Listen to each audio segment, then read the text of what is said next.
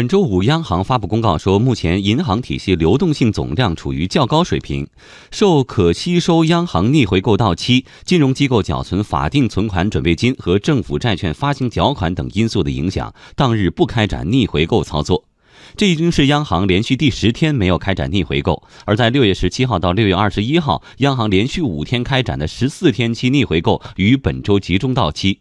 鉴于央行本周未进行投放，故累计净回笼资金三千四百亿元。在这种情况下，市场流动性方面会受到影响吗？我们来连线值班编辑张倩。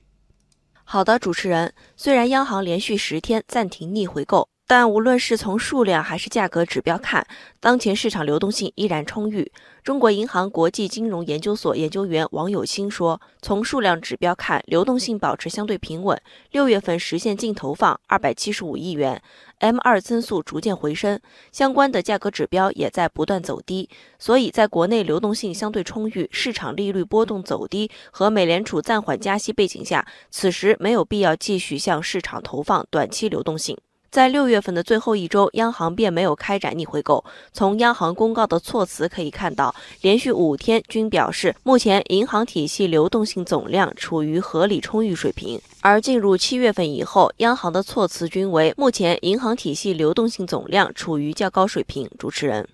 那这种流动性措辞的变化，是否代表央行近期将会在公开市场上有所操作呢？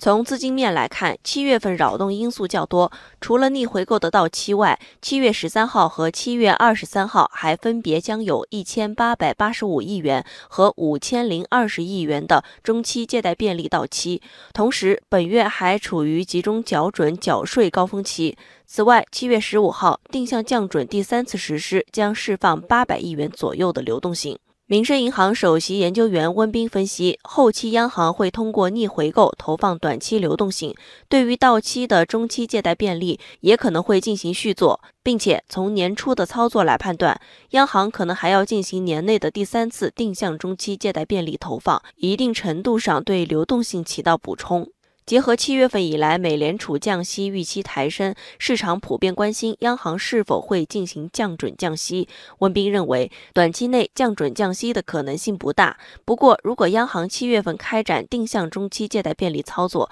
可能会把定向中期借贷便利利率进行调降。一方面，原因是现在确实需要把市场利率和政策利率进一步保持联动；另一方面，今年主要任务之一还是要降低小微企业、民营企业的融资成本。